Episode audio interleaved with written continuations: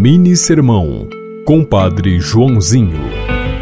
A compaixão é quando o que o outro sente e sofre ecoa no nosso coração.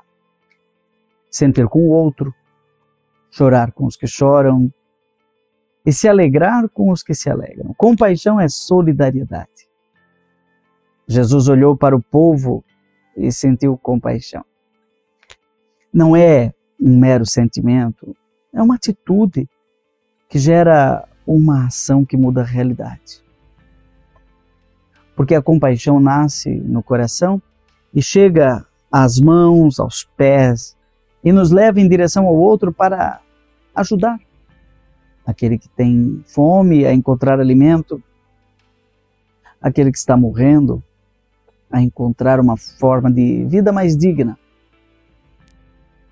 A compaixão é uma virtude do coração. Inspirado em Marcos 8, 1 a 10. Deus te abençoe. Em nome do Pai, do Filho e do Espírito Santo. Amém. Você ouviu Mini Sermão, Compadre Joãozinho.